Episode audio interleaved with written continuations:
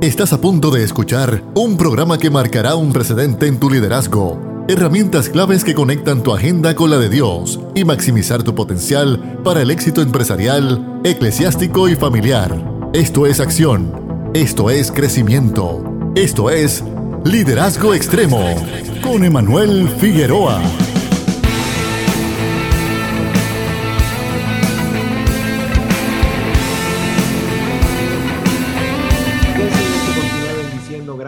Acaba de comenzar tu programa favorito de todos los sábados en la tarde, Liderazgo, Liderazgo extremo.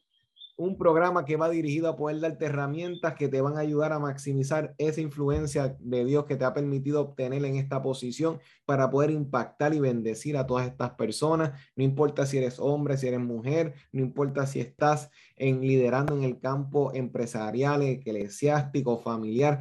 Hoy queremos estar contigo en el acompañamiento para darte consejos y herramientas a la luz de la experiencia en este programa. Pastor Esther Ortiz, este es tu, tu servidor Emanuel Figueroa, para trabajar hoy lo que vienen siendo los tipos de conflictos que se van enfrentando en esos escenarios para poder darte luz, para que puedas identificarlo y de la misma forma para que puedas tener las herramientas apropiadas para el éxito.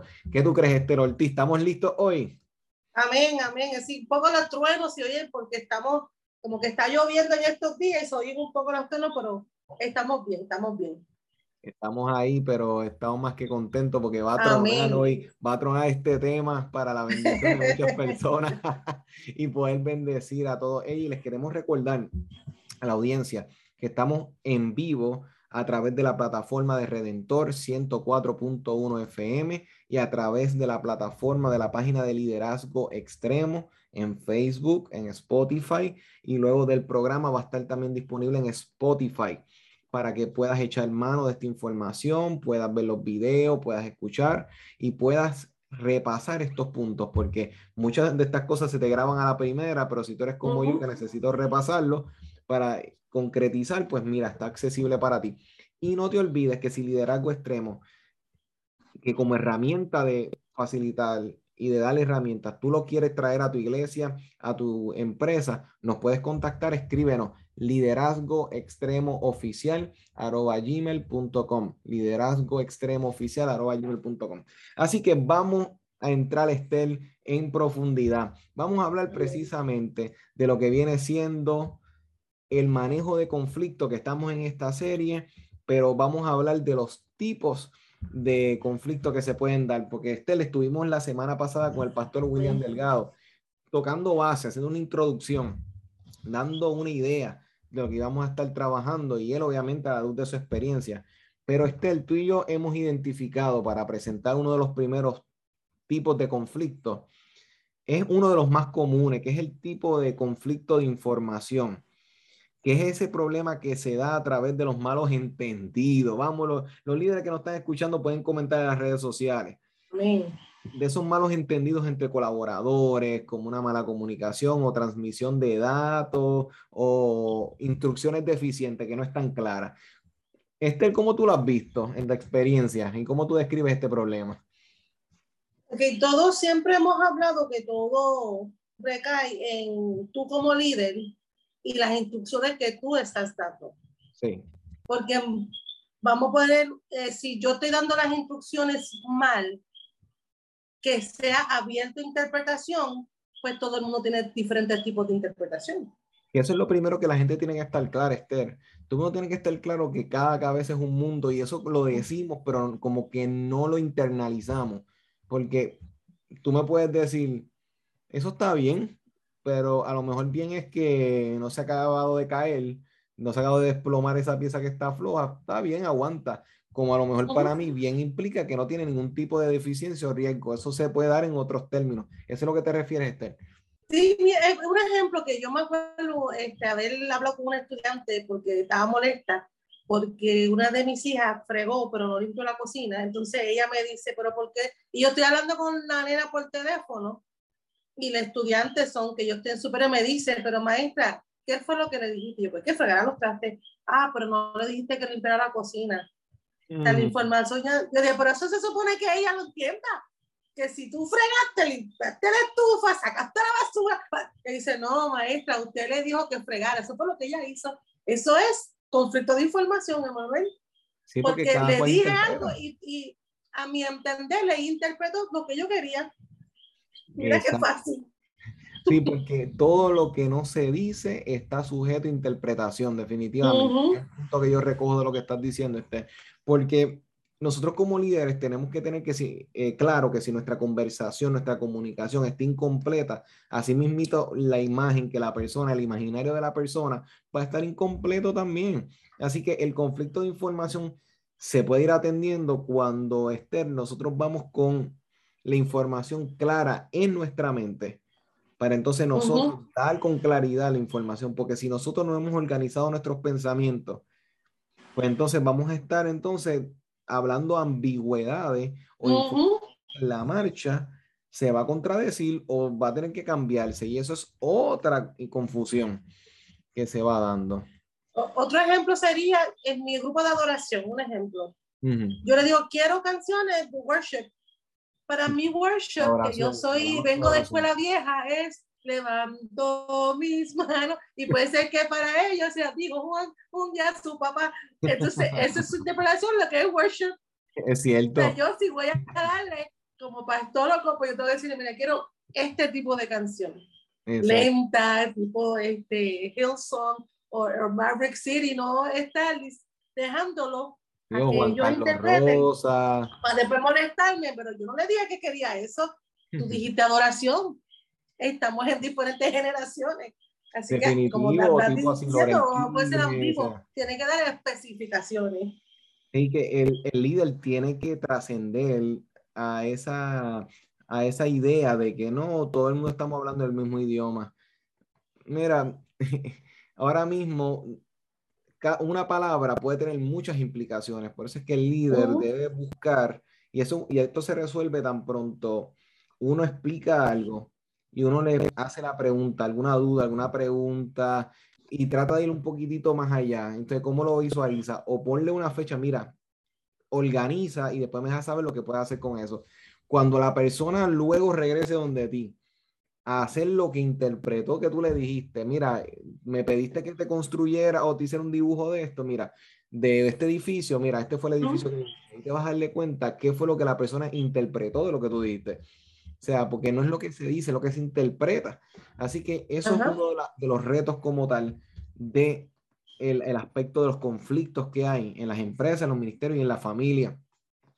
Pero, este, este ese conflicto de intereses Está el conflicto que se produce cuando cada uno de los, de los que están involucrados tienen necesidades diferentes y hacen sus actividades o tareas de una forma que están eh, interrumpiendo los intereses de otros miembros del equipo.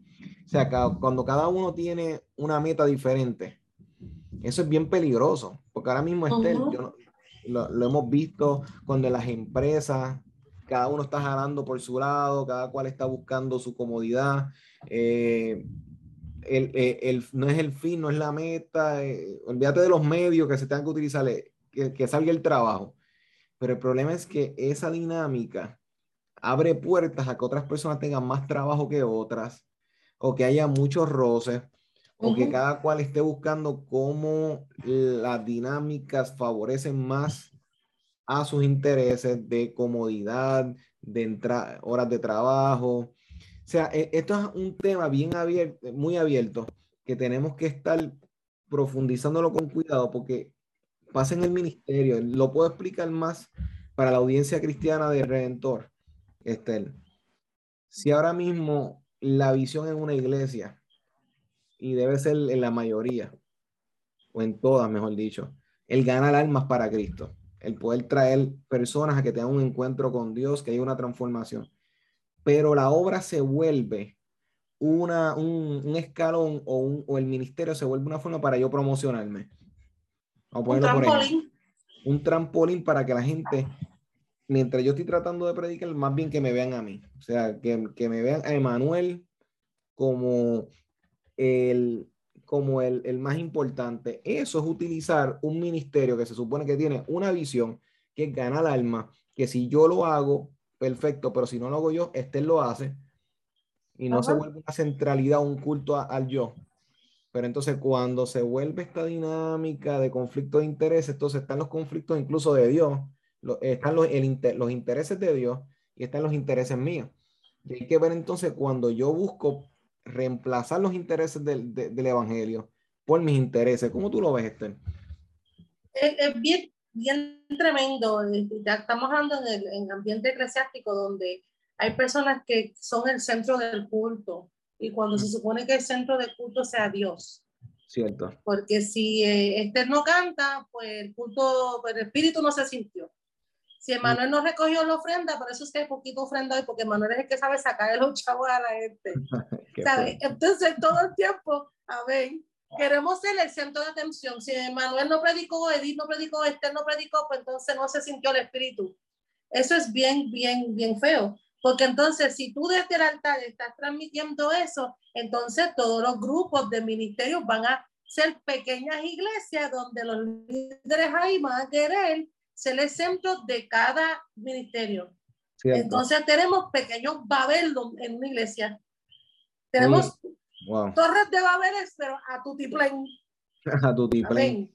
Y eso, Estel, es lo que tenemos que tener mucho cuidado, porque incluso en la familia se pueden dar los conflictos de intereses. Ahora mismo vamos a la Biblia. Ahora cuando teníamos el caso de Jacob y su hermano Esaú, una familia en donde estaba, en donde había una división clara. El padre tenía su preferido, la madre tenía su preferido, el padre era el que buscaba a Esaú y la madre a quien protegía a Jacob. Entonces los vemos en un juego de tronos de esto aquí dentro de la misma casa, donde cómo le saco la bendición, cómo busco el favor del otro. Entonces, ahora mismo en los hogares puede haber conflicto de interés entre un matrimonio hay conflictos entre los bienes, entre el futuro de los hijos, se dan conflictos entre quién tiene el mando muchas veces en la casa. Hay veces que el esposo opaca la persona de la esposa y la vuelve una sombra de sí mismo. Viceversa, hay esposas que buscan invisibilizar a su esposo porque son sus intereses y recurren a la manipulación, recurren a dinámicas que lo que están haciendo es cortando a la otra parte para que la otra persona se someta al estilo que yo entiendo que las cosas deben ser hechas. Y en vez de un diálogo, hay una guerra de, poder. Y Estel, hay algo que la gente tiene que tener claro.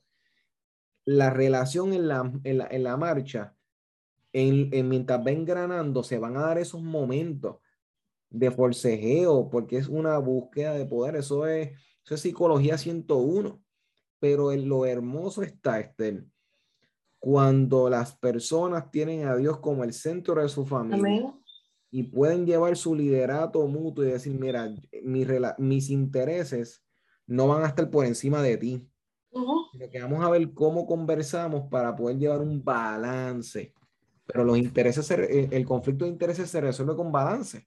¿Cómo tú eso, sabes, cuando pasa eso también, Emanuel, que le he visto, es cuando son familias integradas, que papá tiene sus hijos, mamá tiene sus hijos y van a vivir en una misma casa. O sea, si esta casa era mía primero, tú me estás invadiendo. o si oh, tenemos que mudarnos por tu culpa, porque como somos más, tengo que dejar la escuela, tengo que, ¿sabes? Y los padres, que son en este caso los líderes de la casa, antes de tomar de cualquier decisión, tienen que sentarse a dialogar y a ver cómo van a manejar todos esos conflictos. Porque entonces tenemos una mamá defendiendo los de él y un papá defendiendo los de él. Y eso no es un ambiente saludable para nadie.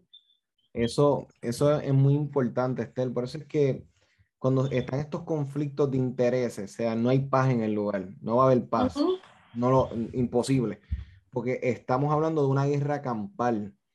O sea, e, esto es lo que pasaba en la historia con las tribus, o sea, cuando las personas en las culturas vivían de, o sea, o las poblaciones vivían de manera, o sea, como nómadas. Uh Notas que pues voy aquí de lo más bien hasta que me encontraba contigo, con este otro grupo y ¿qué tú vas a hacer? O sea, espérate, tú, yo quiero agua, tú, tú estás ahí cerca, ¿qué vamos a hacer? conflicto de intereses. O sea, cuando hay conversación, pues mira, tú coges esa esquina, yo cojo esta otra esquina, todo el mundo bebemos agua. Pero cuando no se puede llegar a esos acuerdos, por la razón que sea. Entonces, pues ahí. Abraham y Lot, ¿cuánto de Abraham y Lot? Que era una forma de resolver. Pero fíjate, estaban los pastores peleando entre ellos y no, espérate, tú no puedes seguir porque somos familia. Llegaron a un acuerdo que lamentablemente en este caso tuvieron que separarse, pero eso tiene mucha tela, así que no, no tenemos que entrar, pero era un, conflicto que los afectaba a ambos. Y si tú estás viendo cosas que está afectando, porque hay diferentes, hay un conflicto que yo tengo conmigo misma, porque uno, un conflicto tiene que haber dos o más personas. Pero a veces esté el, la de afuera y esté la de adentro, que ahí hay dos. Yo tengo ese conflicto también. Entonces yo como líder tengo que identificar, ya líder eclesiástico, familiar, empresarial, yo tengo que identificar esos conflictos y tener que manejarlos. Porque a veces, Manuel, porque yo lo he hecho en un momento, a veces uno dice que se resuelvan solos. O deja mm. ver si pasa el tiempo y, se, resuelven. se pelean, se enojan y después vuelven. Si no lo resuelves en el momento que está pasando, puede ser que en un momento se tiren una gaveta, pero va a salir. Porque todo, todo, lo que está oculto sale a la luz en algún momento. Que alguien diga un comentario, pase algo, van a explotar. Y fíjate, ya que tú mencionaste eso de, de ahora mismo de, de Lot como tal, eh, con Abraham, vamos a poner un punto también ahí, sin tampoco entrar muy de lleno, pero un punto que hay que resaltar es, atándolo con lo que mencionaste de los conflictos internos si uno tiene paz con uno mismo y uno encuentra paz en el propósito de Dios en la vida de uno, cuando uno vaya a enfrentar los conflictos externos, uno puede responder con la actitud que tuvo Abraham en ese momento. Eh, ¿Cuál fue la actitud de Abraham? Mira, ¿tú, ¿qué tú quieres? ¿Tú quieres terreno? Pues dale, ¿para dónde tú quieres ir? Para allá. Si tú vas para el norte, me voy para el sur. No hay problema. ¿Tú quieres ir para el este? Yo me voy para el oeste. No hay problema porque Abraham tenía claro que hay una palabra de Dios en su vida. Entonces, cuando él tenía paz con el propósito de Dios en su vida, él estuvo tranquilo. Él estuvo, mira, no hay problema porque para donde yo vaya, la bendición me va a acompañar. Entonces, entonces el líder tiene que tener paz en su corazón, esos conflictos internos resolverlos. Porque el líder, este, y, y mencionaste eso y tengo que meterme ahí un momento, porque es que si uno no tiene sus asuntos internos personales resueltos, uno los va a traer al liderazgo.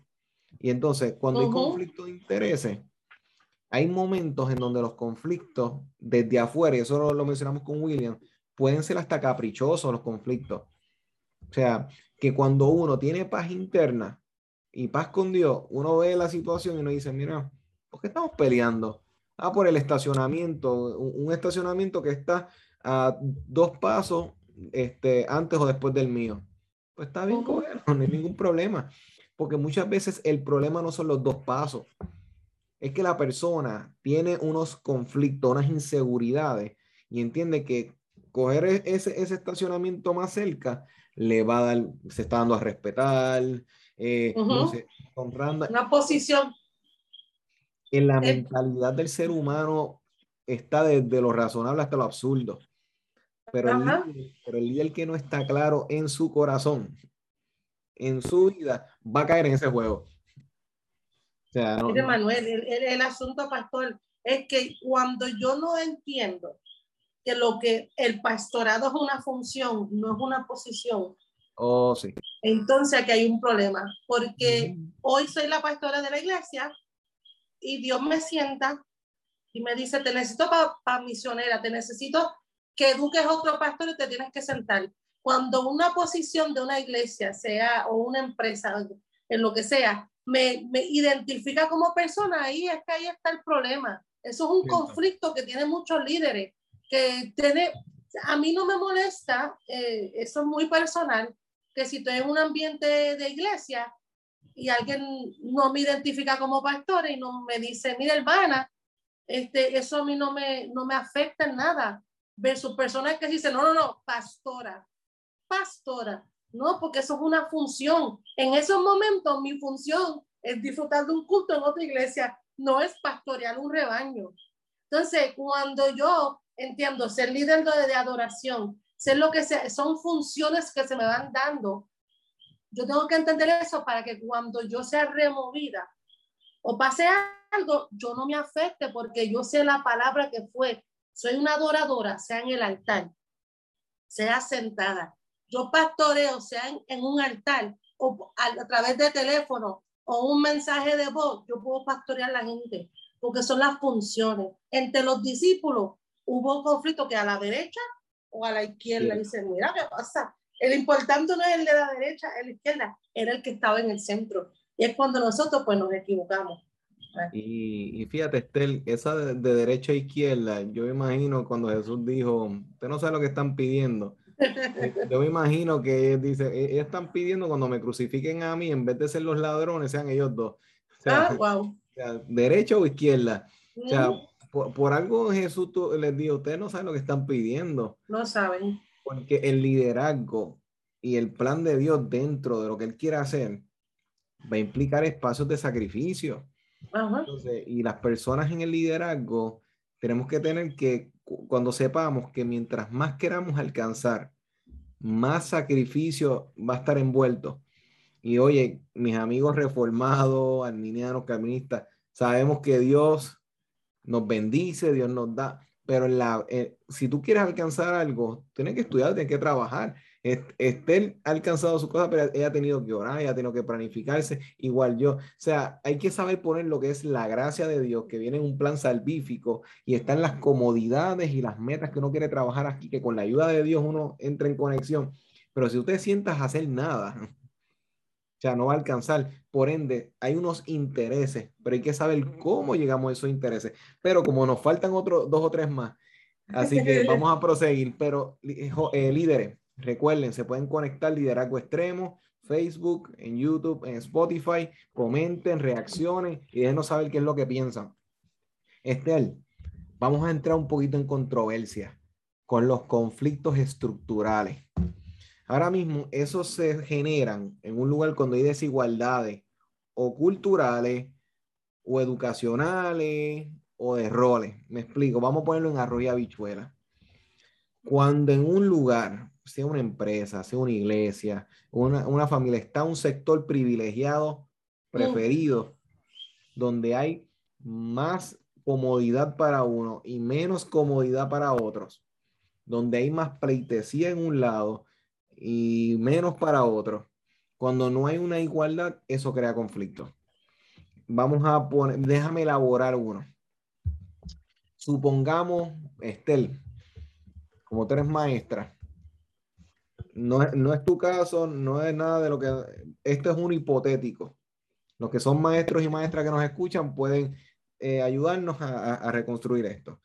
O vamos a imaginarnos que está este grupo administrativo o sea, de oficina, de, del área, que tengan unas comodidades, pero los maestros sean los que tengan todo el peso, se les, se les avisen las cosas a última hora, eh, no se les considere, no se les ponga ni abanico, ni aire acondicionado, no se les dé las comodidades, o por lo menos no las comodidades, las cosas necesarias por lo menos. Pero otros sectores tienen todas esas comodidades sea, o personas del mismo lugar, vamos a poner que haya 20 maestros y 15 de ellos están pasando calor e incomodidad y 5 sean unos privilegiados que tengan de todas las cosas, que los otros no gozan. Todo eso trae conflicto porque es un asunto de injusticia en las iglesias. Si hay una familia privilegiada, hay un grupo de personas que ellos no los toquen, pero los otros hacen lo mismo y hasta cogen palo desde el altar. Liderazgo extremo. Se regañan, se regañan a uno y los otros hacen lo que quieren. Es que estamos bregando aparte. Ojo, ojo. Hay que aprender a poner la vara en balance y en equidad para todo el mundo. Y el ser humano, Estel, es fácil, eh, no tiene mucho problema prejuiciando o descartando, no, porque aquella se peina medio raro, aquella habla raro, ese no, ella sí. El, problema de, Samuel, aquí estos son toditos buenos, Ah, pero el corazón lo ve Dios. O sea, pero nosotros clasificamos a la gente. Este sí, este no. Y esas desigualdades se ven en la sociedad también. Donde hay personas que trabajan más que otras y ganan menos. Y hacen hasta más trabajo que otras personas en muchos lugares. Eso crea conflicto. ¿Cómo tú lo ves? Este? En las empresas es como decir, eh, Emanuel, que como es el hijo del jefe, el heredero del trono, pues él, va, aunque no sepa lo que está haciendo, mm. pues lo vamos a dejar ahí. Porque es el hijo del jefe. O porque es amigo. Este o el amigo jefe. En la iglesia, que tienen, y yo digo porque yo tengo dos hijas, y cuando estábamos ahí en el templo presencial, que este, ellas se confundían entre la gente, no tenían una, un lugar especial. Ellas tenían que mapear cuando había que limpiar la iglesia, ellas tenían que meter mano, limpiar baño, cuidar muchachos, porque rotábamos. O sea, porque eran mis hijas no significa que ellas iban a estar sentadas en unos mini tronos y no las toquen. Así que eso es bien, bien, este, incluso hay cosas también en las iglesias y en las empresas que son las mujeres las que hacen unas cosas y los hombres que hacen otro. Eso es choque cultural y choque de, de, de, desigualdad. Exacto. porque todo, todo, todo eso trae muchos conflictos, porque entonces si los hombres son los que van a ver el parking, para ponértelo así, pues las damas nos quedamos en el aire mientras los hombres sudan afuera Mm. ¿Por qué, Emanuel? Vamos a rotarnos, vamos a ayudarnos. Esto es una visión, esto es una iglesia, esto es una familia. Pero la gente no lo ve así. Amén. Y eso, Estel, muy cierto. Y se da también en, los lugares de trabajo cuando una persona es de un caserío o de una barriada. Cuando es de un caserío de una barriada, ay, cuidado, eh, mira, se perdió algo, mira, a ver, hay personas decentes de caserío y de barriada, hay personas decentes de baja. Mira, el, ladrón se encuentra en la alta, en la media y en la baja clase social, porque eso no es un asunto ni de dinero, es, otro asunto. Es un asunto como tal de principios, de valores, y hay personas que tienen mucho dinero en comparación con otras y como que era roban. Pues una vez tuve, a mí me operaron una vez en muchos años y cuando yo estoy escuchando un, una mujer no voy a imitarla, ¿verdad? Porque no sería bueno, pero a gritos, diciendo, ¡Mara! Y un revolú. Y yo entré diciendo, de hecho, deben llamar, ¿verdad? A seguridad porque yo quiero dormir, salgo de la anestesia y, esta señora gritando así, parece media. Hacho, era la, ella había sido la que me operó. Wow. Ella estuvo con los ella, mira, ¿cómo está? Y empezó a hablar conmigo y yo, wow. Yo catalogando de una cosa y era la que me había salvado la vida porque yo casi me muero en ese momento. Ella fue la que me salvó la vida. Es lo que estás hablando. Sí, pues está, está tremendo. Sí, porque tenemos que nosotros velar por no fomentar esos conflictos en nuestra familia. Y también esto pasa y lo hacemos también con, con la... Déjame entrar el conflicto de valores, para entonces, que es otro tipo de conflicto que eso es cuando un empleado o una persona intenta imponer sus valores personales en, las otras personas o su forma de realizar las cosas las quiere imponer en otros. Eso se fomenta mucho y crea conflicto cuando dicen, bueno, ustedes tienen que aprender de fulano o tienen que aprender de sutano. Y esto puede ser un poquito controversial porque sí sabemos que uno busca resaltar lo bueno, definitivo. Y eso está bien que uno resalte lo bueno y que uno felicite y en vez de uno estar sacando espacios para estar señalando lo que no se está haciendo, uno debe aprender a decir, mira, quiero agradecer a, a, José, a María, a Roberto, a como se llame, porque esto que realizó. Y eso es una forma buena de fomentar un ambiente este, de, donde tú resaltes lo bueno. Ahora bien, eso es una cosa. Y otra cosa es cuando tú buscas confrontar a las personas su estilo de trabajo con el de otra persona. Una cosa es yo resaltar lo bueno que hace, otra cosa es decir, lo que pasa es que si tú trabajaras como fulano o como sutana, eso es bien, bien delicado. Porque a veces estamos fomentando, en vez de un ambiente donde la gente diga, mira, déjame poner más de mi parte.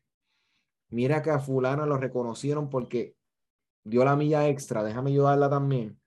Estás creando un ambiente de contienda, donde estás despertando celo, donde estás despertando contienda, donde estás... Eh, y, y que recuerda que muchas veces vemos a una persona que no está ni, ni una gotita de sudor, bien peinada la persona, está frente a una computadora todo el día.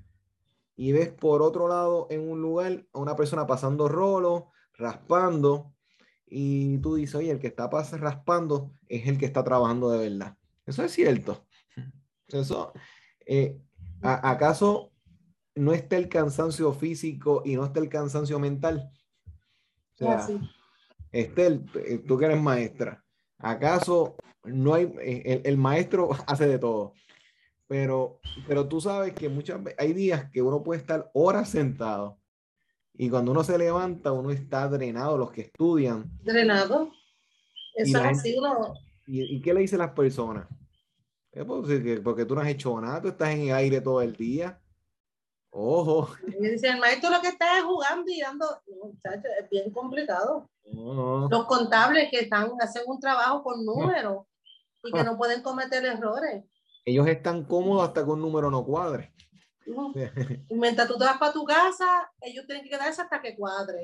Hasta que cuadre. Porque ahí es donde está el dilema de nuestra interpretación, nuestro juicio de valores. Como este más, este menos. Y entonces hay que tener cuidado porque nosotros como líderes, hay momentos en donde sentimos, y esto ahora, y, creo que sería más honesto trabajarlo desde que cada uno se puede evaluar en este punto que voy a presentar. Hay ocasiones donde uno siente que puede hacer 20 cosas, 20 cosas a la misma vez. Estoy exagerando con el número, pero uno considera que, que ha desarrollado unas habilidades que uno puede estar haciendo lo que dicen multitasking haciendo varias cosas simultáneamente. Perfecto. Y tú puedes hacer cinco cosas, pero tienes a alguien al lado que evidentemente su multitasking no llega a cinco, pero llega a tres. Hay personas, eso es en la parábola de los talentos, hay uno que tienen más, hay otro que tenían menos. El tú imponer y decir, oye, pero ¿por qué tú no, oye, yo puedo hacer cinco cosas, ¿por qué tú no haces tres? Eso crea conflicto. Claro. Eh, hay, porque y, oye, y muchos de los celos, de, las envidias, pero también de, los desánimos, se dan, Estel, por el hecho, y los líderes pueden comentar a ver y dar su experiencia. Muchos de estos dilemas se dan también cuando uno está comparándose con otras personas. Es, e, e, y esto es bien delicado porque hay personas que uno reconoce que portan una información, una experiencia que uno respeta. Claro que sí. Y hay personas que uno que han inspirado a uno. Este, y eso, y eso es perfecto, me parece a mí. Pero es, es bien peligroso el que yo me esté constantemente mirándome en el espejo de otra persona y que yo esté compitiendo con otro modelo. No, porque yo tengo que, si esa persona tiene una iglesia de 10 mil personas, y tú tienes una, una de 50, de 100, ay, yo lo estoy haciendo mal. Ajá. Yo estoy haciendo algo mal, porque aquel tiene 10 mil. Pero ¿y de cuándo acá el éxito ministerial se define por ello? Pero eso, eso, Estel, de una forma u otra, todo pastor o pastora lo sabe, pero no lo recibe. De todos modos, cae en el, pero es que la gente mide números rechaza esa realidad. ¿Por qué? Porque recae en la comparación. Y eso crea conflicto externo e interno. Porque entonces... nos, evaluamos lo que estamos hablando porque es mi posición, no es mi función. Cuando es una posición, la posición me dice a mí que tú tienes que seguir subiendo el número. Pero cuando es una función, yo sé que si yo alcanzo uno, es, es suficiente en ese momento. Que Dios no nos quiere en uno, quiere que nos sigamos multiplicando como lo hizo en 12 y después en 70 y después en miles que somos nosotros hoy día. Pero cuando yo sé que mi función pastoral este, una oveja, de una oveja de 10 mil. Yo no me puedo dividir en 10 mil. Tiene que haber, yo preparar mis líderes para que me ayuden con los 10 mil. Pero sería una satisfacción pararme en un altar y ver una multitud y de esa multitud a quien tú conoces. Exacto, porque el asunto pastoral tiene que ver mucho con la interacción personal.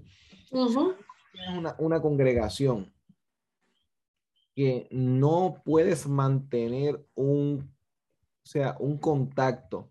Y yo sé que, oye, y, admiramos, y hay iglesias grandes eh, que han encontrado y han buscado formas de hacerlo.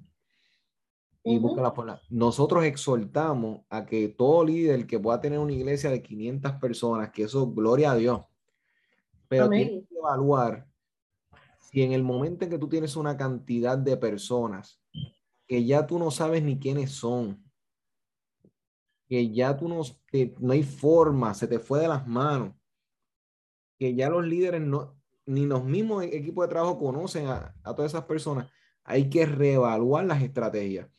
Porque el problema es que el, cómo el pastorado se va a dar si las ovejas que llegan a tu redil tú ni las conoces.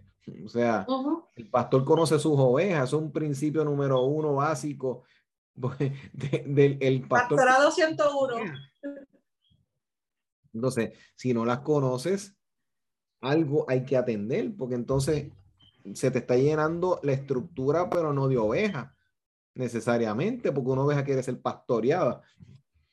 Entonces, yo sé que Esther, está el asunto de de lo virtual y todo eso, pero realmente lo que implica el pastorado se puede dar solamente de manera virtual. O sea, solamente por televisión, solamente. Hay, que integrar otros factores. Y ahí es donde está el reto del pastorado. Lo que estamos haciendo es invitando a los líderes a reevaluar su realidad. Este, pero si se, pero volviendo al punto de los valores, Estel, si la persona está todo el tiempo en una comparativa, comparativa, antes de que veas las multitudes, tú te vas a quitar líder. Porque es que no es la carga, es como la estás llevando. O sea, estás llevando la carga con un señalamiento continuo de que no, no, no, yo voy por más, yo voy por más. Pero hay que tener cuidado porque hay veces que ya eso es todo. O sea, ya aprende a ser agradecido con lo que tiene. Y entonces, ¿hasta qué punto el más, más, más, más me está llevando a mí, Estel, a no ser agradecido con lo que ya recibí, porque hay gente que no está saboreando lo que tiene ya. Ajá. Están viviendo en el mañana. O sea. Vivimos en el pasado, lo que el corito que me gustó en el pasado, que me funcionó, yo quiero seguir cantándolo. También. Y entonces, quiero el futuro, quiero de todo, no, es en el momento.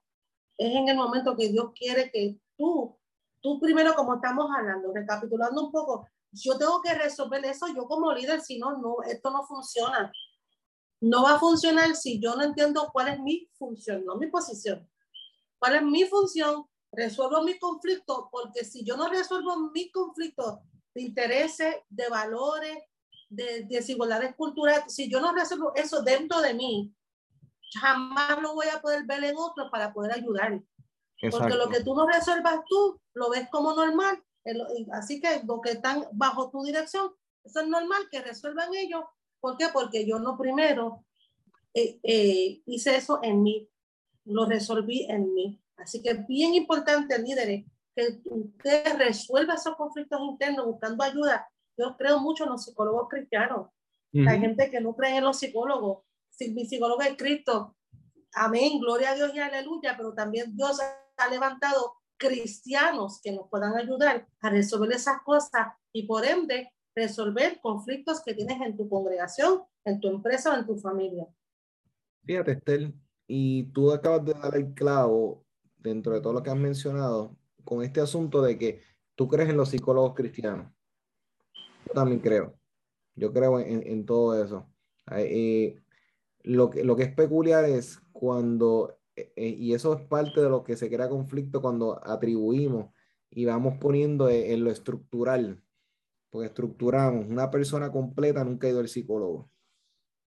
O sea, hay personas que no hemos ido nunca a un psicólogo, eso no nos pone en una mejor no nos ponen ventaja en desventaja. Pero de la misma forma como para la psicología decimos, no, no, no, este, eso no, pues Dios es mi psicólogo. Pero cuando te duele algo, tú no dices Dios es mi médico y te quedas en tu casa, tú vas al médico. Entonces, la contradicción, el fin del día, la contradicción. Pero en este espacio, para efectos del tiempo que ha ido avanzando, líderes, te hemos presentado, Esther y yo, los tipos de conflictos. Ahora mismo pudiésemos entrar en la naturaleza de los conflictos, que están los conflictos contingentes, los, los desplazados, los mal atribuidos, pero eso será tema para otro programa. Queremos repasar antes de continuar y queremos recordarte que el liderazgo extremo está ahora mismo a través de todas las plataformas, está ahora mismo a través de eh, Facebook, Spotify, está en todas estas plataformas y por haber. Y recuerda comentar y compartir. Ahora bien, estábamos hablando precisamente de este asunto de los conflictos de valores, los estructurales, los de la incomunicación. O sea, tenemos una pluralidad de posibilidades en cuanto a los conflictos. ¿Qué vamos a hacer con ellos? Pues como líderes tenemos que atenderlos, Esther. Nosotros como líderes tenemos que entender que estos conflictos son los determinantes para tener éxito o fracasar en el intento del liderazgo. Porque precisamente a medida que nosotros ignoremos, y tú mencionaste algo ahorita, que era el asunto de cuando nosotros eh, esperamos que las cosas desaparezcan, cuando nosotros esperamos que pues no lo toco, no lo atiendo, solamente va, se va a complicar más, solamente va a crecer. O sea, el conflicto va a crecer a medida que yo no lo atiendo, porque precisamente es el asunto de cómo yo voy balanceando el liderato de tal forma de que a medida que vayan surgiendo conflictos, lo atiendo. Porque si hay algo que yo he visto, este, el que a mí me ha dado éxito en el liderato, es que tan pronto algo pasa delante de mí, no lo dejo para después. Porque el asunto es que mientras lo dejamos para después, eso va multiplicándose y hay cosas que la gente, las dos partes la manejan, pero hay problemas que no por, la, por lo mismo que hemos hablado. Entonces, es un asunto de poder entrar en estos diálogos para poder buscar mejores soluciones. Ok, Estel, ¿cómo tú lo ves? ¿Cómo, ¿Qué último consejo tú le puedes dar a las personas? Antes de entrar de lleno en consejito, le voy a dar un consejo preconsejo, un preconsejo. vayan a nuestra página de, de, de Facebook, vayan a nuestro canal de YouTube, porque si algo yo he aprendido escuchando a muchos predicadores, que yo lo escucho dos, tres, cuatro veces. La primera vez uno dice, wow, qué tremendo, pero no se te queda todo. La segunda y la tercera, cuando vienes a ver, te queda un 75, un 80%. Siéntase con libreta y lápiz, apunte, reflexione, ore sobre lo que Dios está enviándole a estos líderes a través de nosotros. ¿Por qué a través de nosotros? Porque hemos pasado el desierto, y siempre hay un desierto que pasar y siempre hay un proceso y todos niveles traen su propio proceso. Pero lo que no te hemos hablado aquí, mi gente, es porque hemos pasado esto, hemos fallado y hemos logrado.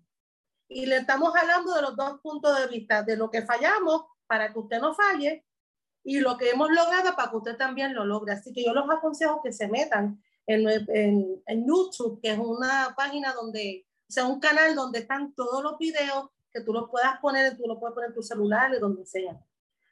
Así es, este fue el preconsejo. Ese es el preconsejo, muy bien. el consejo es que como líder necesito bregar con mi conflicto interno para entonces poder bregar con los conflictos externos que están pasando a mi alrededor.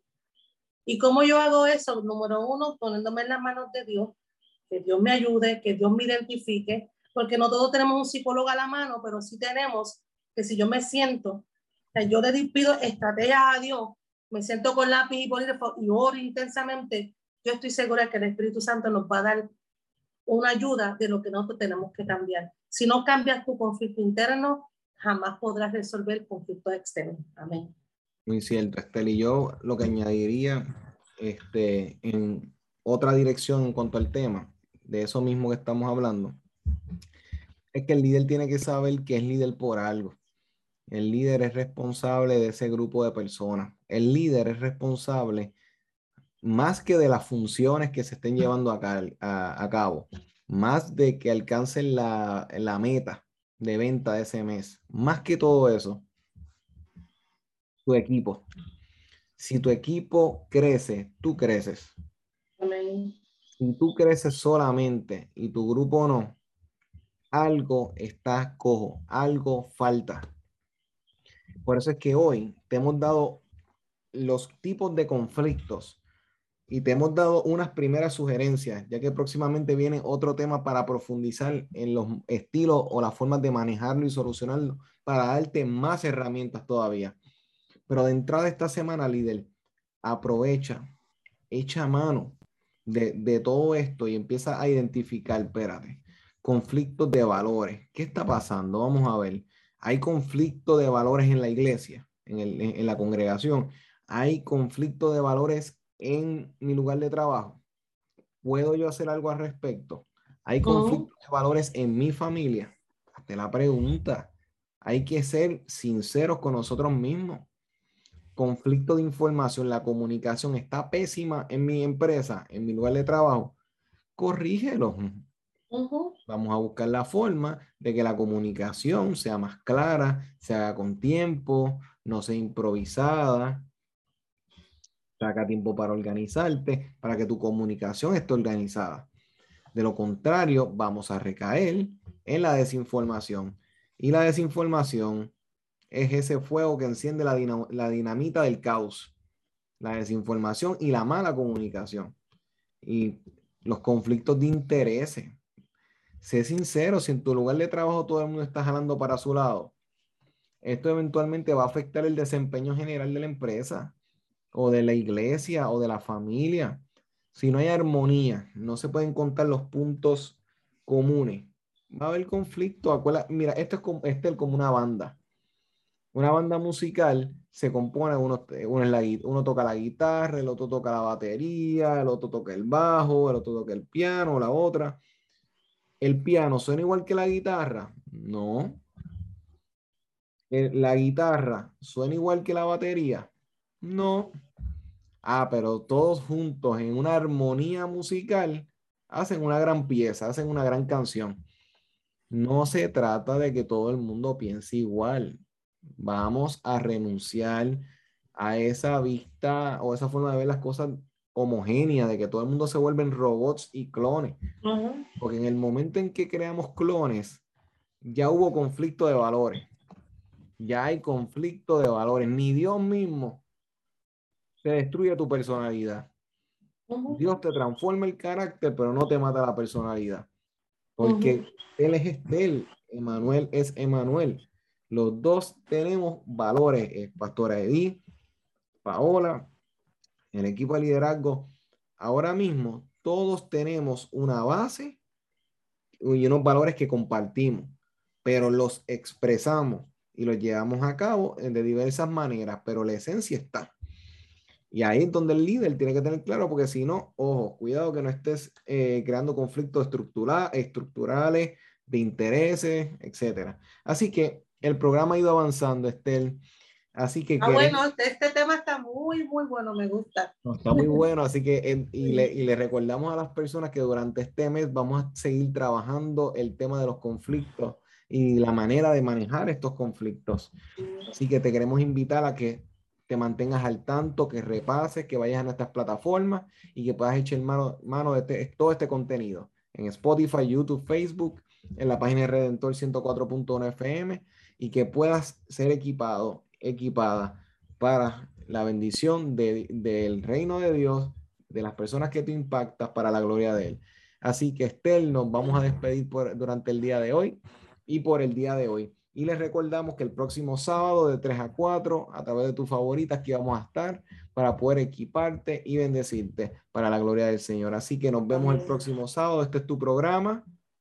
Liderazgo, Liderazgo extremo. Amén. Este fue tu programa, Liderazgo Extremo.